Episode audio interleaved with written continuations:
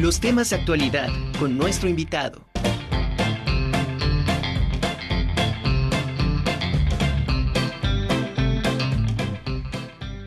Continuamos en la conjura de los necios y bueno, esta tarde está con nosotros Perla Martínez, maestrante en pedagogía, y Alonso Rodríguez. Él es periodista y bueno, ambos son editores titulares del espacio de divulgación cultural Teotihuacán en Casa, un proyecto de divulgación cultural sobre la cultura teotihuacana y el actual Valle Teotihuacano. Bienvenidos, ¿cómo están? Me da muchísimo gusto que nos acompañen aquí en la Conjura de los Necios. Hola, ¿qué tal? Buenas tardes. Muy bien, felices de estar en este espacio. Sí, buenas tardes. Gracias, Perla. Qué gusto saludarlos.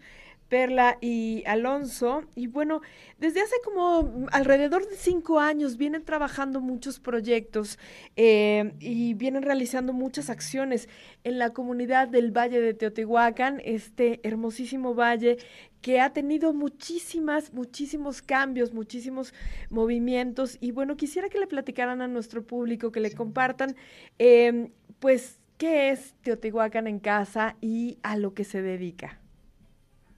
Muy bien, pues eh, reiterar el agradecimiento por permitirnos estar hoy aquí contigo, Anami, en este programa. Y pues bueno, Teotihuacán en Casa es un espacio de divulgación cultural que surge en junio del 2018.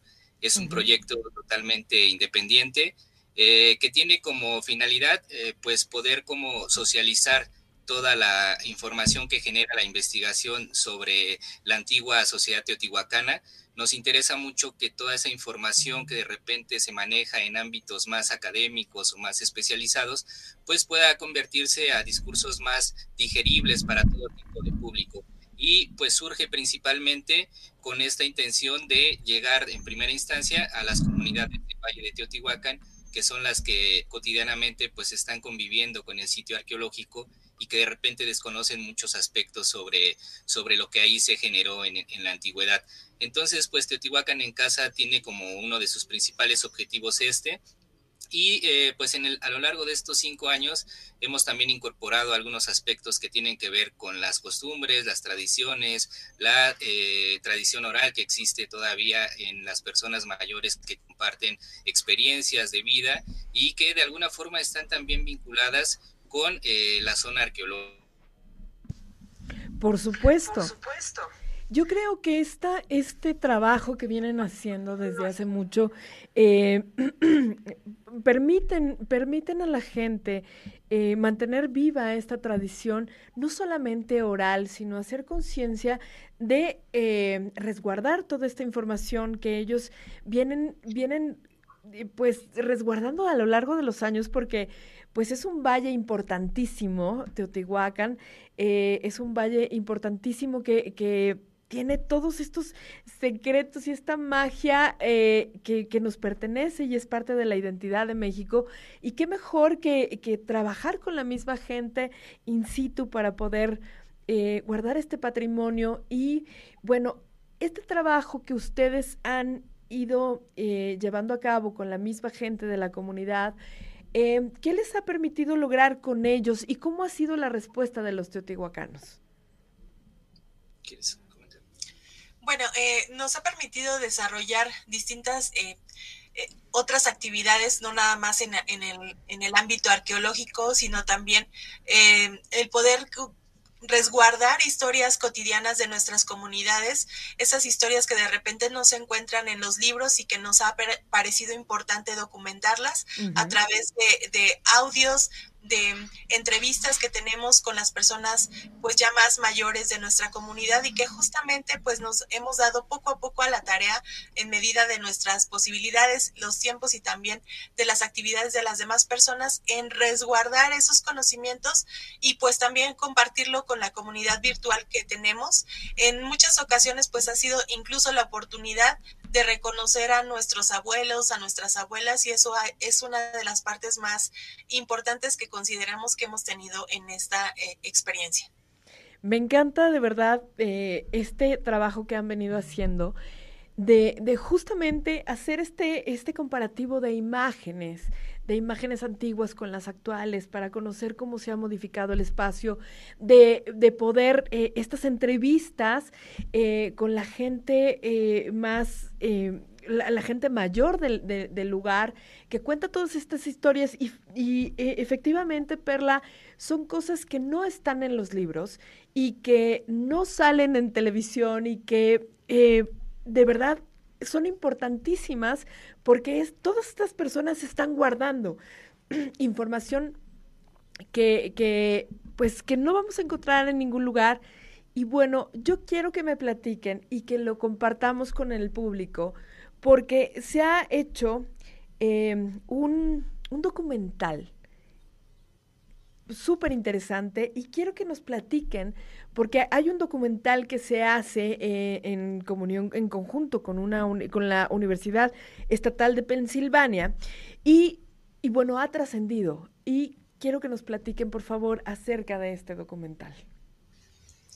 Bien, bien, sí, eh, pues efectivamente los resultados también del trabajo que hemos realizado en Teotihuacán en casa, pues eh, son estas vinculaciones eh, con instancias como la Universidad Estatal de Pensilvania y justamente el documental de Revisitando Tierra y Agua es un trabajo que realiza eh, el antropólogo Kirk French, él es el director del proyecto y pues cuando lo presentan en Teotihuacán hacemos un vínculo con con él, con sus colegas y con la universidad propiamente.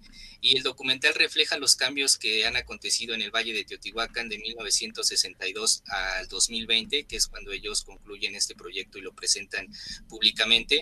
Y es impactante. En realidad el, documental muestra los cambios en las formas de vida y principalmente en los flujos de agua que podían haber existido en 1962 y que hoy en día pues los vemos eh, pues realmente ya eh, escasos de agua o con agua contaminada o llenos de basura.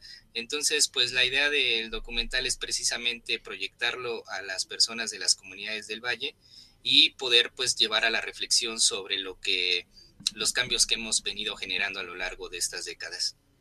Qué maravilla. Eh, Perla, ¿nos quisieras comentar un poco más sobre, eh, bueno, este, este documental se presentó recientemente en enero. ¿Qué es, eh, va a ser itinerante? ¿Qué va a pasar con este documental?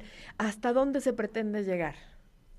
Eh, la, la principal propuesta es que lo desarrollemos en distintas comunidades de aquí de la región que eh, por distintas circunstancias, entre esas la pandemia, pues se ha eh, dejado pues avanzar con, con más lentitud, pero sin embargo estamos conscientes de que es un eh, material que se tiene que poner a la disposición de todo nuestro país y de otras áreas, puesto que, eh, como dice Alonso, refleja los cambios drásticos que están ocurriendo no nada más aquí en el Valle de Teotihuacán, sino en otros lugares.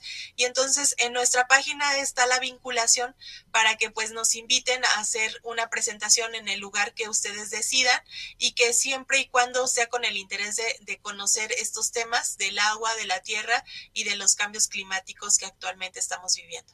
Claro, entonces puede, puede en cualquier lugar de, de, la República Mexicana, ustedes pueden ir a presentar este documental y también hacer como un ciclo de conferencias, un momento de conferencias para poder compartir, hacer un intercambio de información, porque no solamente en, en espacios tan importantes como este Teotihuacán, eh, también tenemos otros espacios que el clima, el, cambio climático, la contaminación, eh, están afectando de una manera impresionante a los paisajes, eh, a las tierras de nuestro, de nuestro México. Entonces, no sé si quieran de alguna manera a través de, de, la conjura de los necios invitar a otras instancias a que trabajen en comunidad con ustedes en conjunto para poder hacer de este proyecto que, me parece maravilloso, del cine, eh, podemos ver cómo las artes pueden ayudar a, salvaguardar no solamente el patrimonio arqueológico, sino también el natural. Entonces yo quisiera que eh, pues a través de estos micrófonos pudieran invitar a otras instancias. Sí, claro, nosotros eh, pues con muchísimo gusto estaríamos colaborando con, las instancias o las propias personas que, estuvieran interesadas en conocer el material. Eh, pues sí, o sea, con nosotros con mucho gusto, realmente lo que buscamos es eso y lo estamos trabajando también eh, poco a poco porque tampoco queremos como proyectarlo en cualquier espacio, ¿no? Hablando de que no queremos que se desvirtúe el sentido de, de lo que ahí se, se, se, presenta. Entonces hemos resguardado, como hemos resguardado los testimonios de las personas, también estos materiales creemos que, que hay que no solamente presentarlos por presentarlos, sino también deben de ir acompañados de un contexto que permita entender la finalidad del, del material que, audiovisual que se está compartiendo.